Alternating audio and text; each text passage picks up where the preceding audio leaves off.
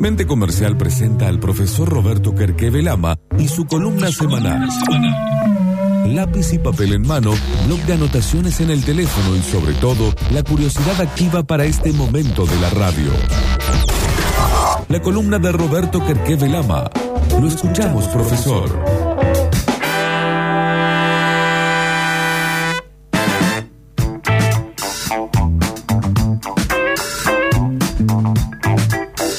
Sí, amigos, la columna de hoy apunta a, seguir dando herramientas, a seguir dando consejos que puedan llegar a, ayudarlos a inspirarse, a motivarse, a encontrarle la vuelta al día a día mientras sigue pasando lo que tenga que pasar con cosas que no podemos controlar. Y la idea es hablar de clientes, ¿no? Y cuando hablamos de clientes y quieren pasar los interlocutores, también puede servir como un lindo ejercicio mental. Eh, esto es es un modelito bajado de, una página que se llama My Work, eh, pero, pero no, no, no tiene mayor complejidad que ayudarlos a, como todo modelo, a, simplificar una realidad y que tiene que ver con los tipos de clientes. ¿Mm? Entonces vamos a ver si con cada nombre y cada título usted le puede poner algún tips, algún, alguna cara y a partir de ahí, si se le viene algún ejemplo, podemos profundizar. El primer caso es el cliente indeciso. El indeciso tiene como característica que viene lleno de dudas al proceso de compra. Y entonces lo que quiere es preguntar. Y a lo mejor su peor enemigo es el, vendedor cerrador, el, que despacha, ¿no? Entonces viene y dice, ¿cómo está? Te hago una consulta. Y es como que en la pregunta va ganando la confianza que no sabe pedir o que a lo mejor el vendedor no se ganó. Entonces pregunta para aprender, pregunta para, para sentirse seguro, pregunta para saber con quién está hablando. Y esas preguntas a veces uno las puede contestar, pero el tono y la forma en la que contesta va poniendo mayor o menor distancia a la posibilidad de cerrar. Entonces, con esa persona, ¿cuál es el único secreto? El único que sirve es paciencia. Paciencia para escucharlo, paciencia para entenderlo y lo que no deberías hacer de ninguna manera es hacerle más complicado el proceso de compra. Yo en estos casos me he tocado ver vendedores que sacan 4, 5, 6 productos y lo quieren matar de una CB. Hmm. ¿Para qué le muestra? Escúchalo y mostra lo que necesita y acotale las opciones, ayudarlo a que se le haga fácil el proceso, porque hay, somos muchos los que nos genera un gran nivel de análisis todo y lo que uno necesita alguien que te ayude a simplificar y que te demuestre que te entendió. Puede ser una estrategia vieja de eh, lo ves como flojito y anda agresivamente, toma y compraste el celular y esta botella de agua y te toma, toma, toma, ah, después, fíjate. Sí, y que las dudas se las pregunto otra después. Claro. Bueno, pero ese es el que dice el vendedor vende una sola vez, no es, no es un profesional de la venta, porque muchas veces hay gente que eh, hace una venta push, que es esto de meter el pecho y empujar, empujar, y después el que te, te recibe en casa y dice, uy, te mintieron, o mm. que te, vieron la cara. No lo busquen más. Claro. Y después uno no vuelve, salvo que estés tan seguro que vas a volver porque soy el único del pueblo, el que maneja la situación. Pero apenas aparece una opción, te, te reemplazan. Hacerle un monopolio. Sí, que pasó muchas veces con las cooperativas de los pueblos. Se dan el lujo de vender lo que querían y de la forma que querían. Total, no había opción.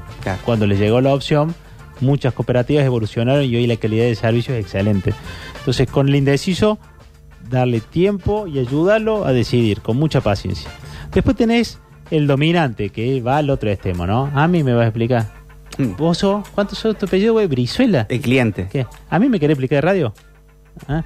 Ese que cree que se la sabe toda, que no deja que le explique. Y, y hay dos situaciones. Primero, ¿sabe? Si sabe, esa es una venta técnica porque el tipo cuando sabe quiere decidir con argumentos y exige que el que está hablando con él sepa. Que es como una evaluación. Y para algunos vendedores, sobre todo cuando no sabes y son muy inseguros, ahí sale el peor humor de o miente para decir. Entonces cuando estás ante alguien que sabe, no compitas para ver quién sabe más. Escúchalo, aportale, reconoce cuando no sepas y pregunta al que sabe y a veces es necesario pasar la venta, porque si el tipo no te va a respetar, porque te hace preguntas y dice, no, no sé si quiero hablar con vos, pero a lo mm. mejor tu sinceridad lo conmueve y él no le hace falta eh, la ayuda técnica, sino que lo ayudes a tomar la decisión. Entonces, ahora, el tema es cuando el, el tipo sabe, cree que sabe, pero no sabe. Y esto hay mucho, ¿no? Porque y- y nosotros tenemos en Argentina este, muchos perfiles de esto de él, el que sabe todo, en la venta de autos, en, en la venta de tecnología, que viene diciendo, no, mira, yo quiero de celulares, que supuestamente... Sí. Y ahí lo que uno tiene que hacer primero, paciencia para no, no, no enojarse. Tampoco usar ironía, tampoco ser pedante, no devolver la pedantería con más pedantería. Me vino inmobiliaria en la cabeza, no sé por qué. Bueno, Y este techo que no, este techo, bueno, es un arco romano. Sí, eh, de un lado. Y del otro lado, cuando querés explicar, dice, no, a mí no, a mí no me miente, eso me esa humedad. Esa humedad. ¿Mm? Y, y- y el que te miente de la inmobiliaria te dice, este, no, pero esta casa está mu- muy, muy abandonada. Muy abandonada. No, mire, me parece que está muy dejada, tiene un poquito de humedad. No, no, y ese pez, no, bueno, de la humedad hablamos después.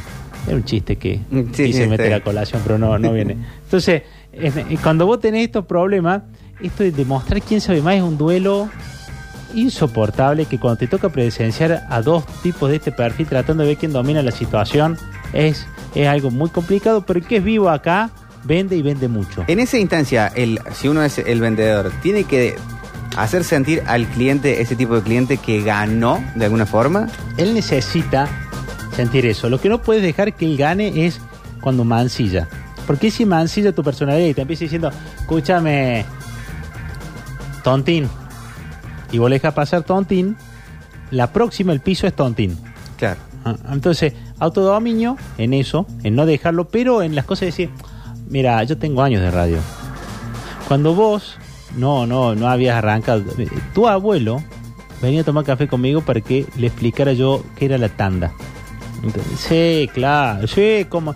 En esas cosas triviales, dejarlo que él crea para que en las cosas del negocio no te, no te abrume y, y cope la parada, ¿no? Entonces, en realidad es un duelo de personalidad. Él cree que sabe, vos dejar lo que él crea, lo que sí no lo engañes. Es decir, coincido, no, usted, yo sé que usted sabe de tanda, Mm. pero le quiero decir, tandas de eh, 80 minutos es imposible, porque tiene que haber contenido. Yo sé que lo que usted quiere vender es muy importante. O sea, empezar a corregirlo sin mancillar lo que él sabe. Y desde ese lugar él se empieza a dar cuenta y a reconocer que vos sabes, no tanto como él, pero que sos bastante vivo.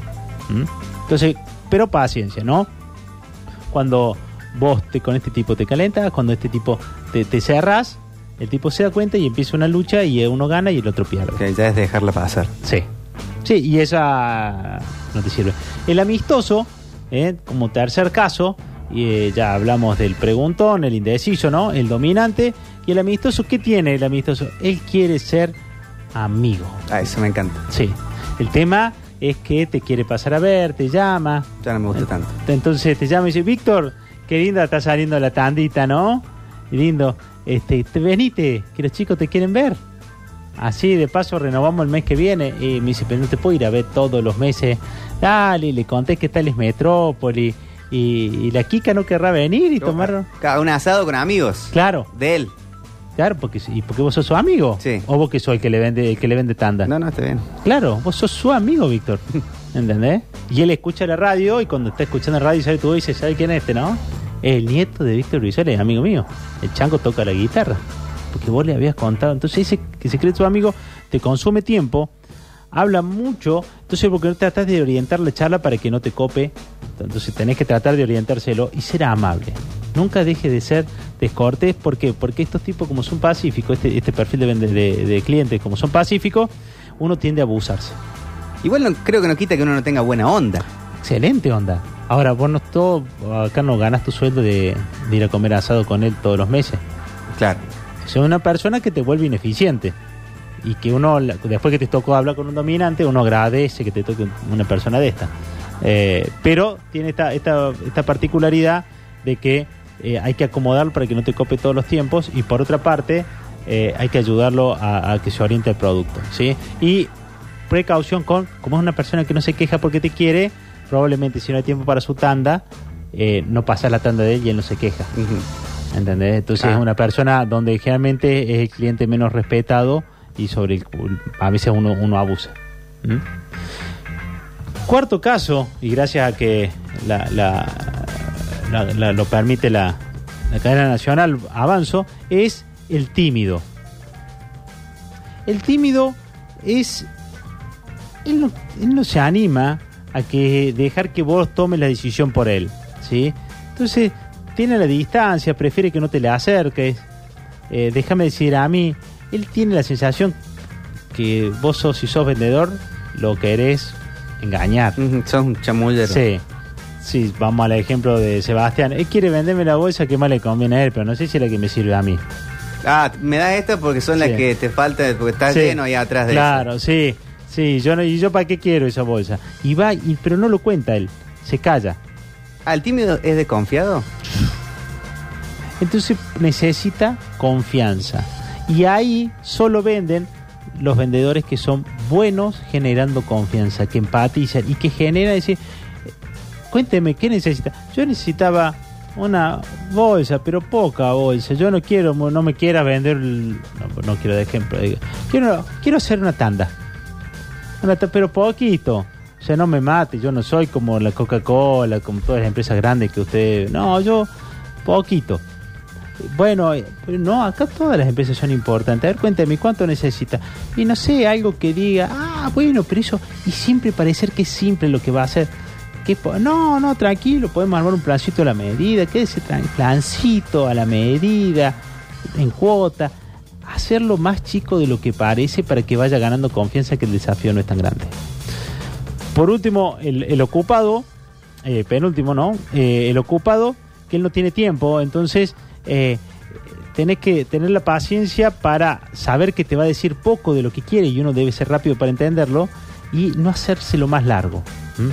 Yo doy el ejemplo, el que se baja unos segundos para, para comprar algo y seguir. Sí, dame, dame algo fresco, ¿qué tenés fresco vos? El auto con las balizas. Sí. Decía, hola, ¿cómo le va? Y no sé, fresco tenemos todo. Tenemos hasta tomates frescos. no, que que eh, ah, tenés agua, algo saborizado. Y tenemos, mira, tenemos toda la línea eh, saborizadas con gas, saborizadas sin gas. Tenemos... Rápido, estoy ocupado, no tengo tiempo. Entonces es más probable que se vaya. O, y si se va y te compra, probablemente no vuelva. Porque la persona que está ocupada no tiene tiempo. Y entonces o captas su atención y lo haces ver que realmente tiene que ocuparse, porque hay cosas que no se pueden comprar sin tiempo. O lo ayudas a tomar la decisión tratando de conocer con preguntas precisas que necesita. Ejemplo, tenés que antes de ir a llevar a, a la nena del cumpleaños, a tu hija del cumpleaños, tenés que pasar y comprarle el regalo. Eh, Bueno, hola, necesito un regalo para un cumpleaños. Preguntas clave. Dos o tres. ¿Cuántos años? Y, ¿Qué le gusta? ¿Y qué le gusta? ¿Sí? Y entonces, más o menos con eso, ahora decir, ay, bueno, nos acaban de llegar este, los mini bloques y se ponen a mostrar productos. no, no, no, no hay, no hay compromiso en esa compra. Y por último, el negociador. ¿Mm? Este se sufre, se sufre mucho y acá lo podemos poner el, el- negociador, el que genera alternativas y soluciones y a- o el que es solamente el regateador, ¿no? Entonces, un tipo que es lacrimógeno, dice, sí, ¿cuánto saldría? Pa, pa, pa, y después que hablaste, dice, sí, ¿qué saldría si le saco tal cosa? Ese sí quiere irse con un premio. Ah, ¿cómo? ¿Y si le pongo tal otra? ¿Y cuánto me hace si compro seis meses en lugar de tres? ¿Y si compro mes y medio? ¿Y si...? Pa, pa, pa. Y lo que él necesita son argumentos. Argumentos para ir eligiendo y creer cuál sería la mejor, la mejor opción en cada caso. ¿sí? Eh, si uno puede mostrar las alternativas, las soluciones y, poder, y las puede fundar, a ese tipo le vas a poder vender. A ese, a ese tipo de cliente le vas a poder vender. En todos los casos... eh, tiene que quedar la sensación que el proceso de venta fue satisfactorio. Tampoco es bueno a largo plazo que el vendedor no disfrute el, proceso. Porque a esos clientes uno se lo empiezan a enfermar y tarde o temprano uno los empieza a dejar de lado.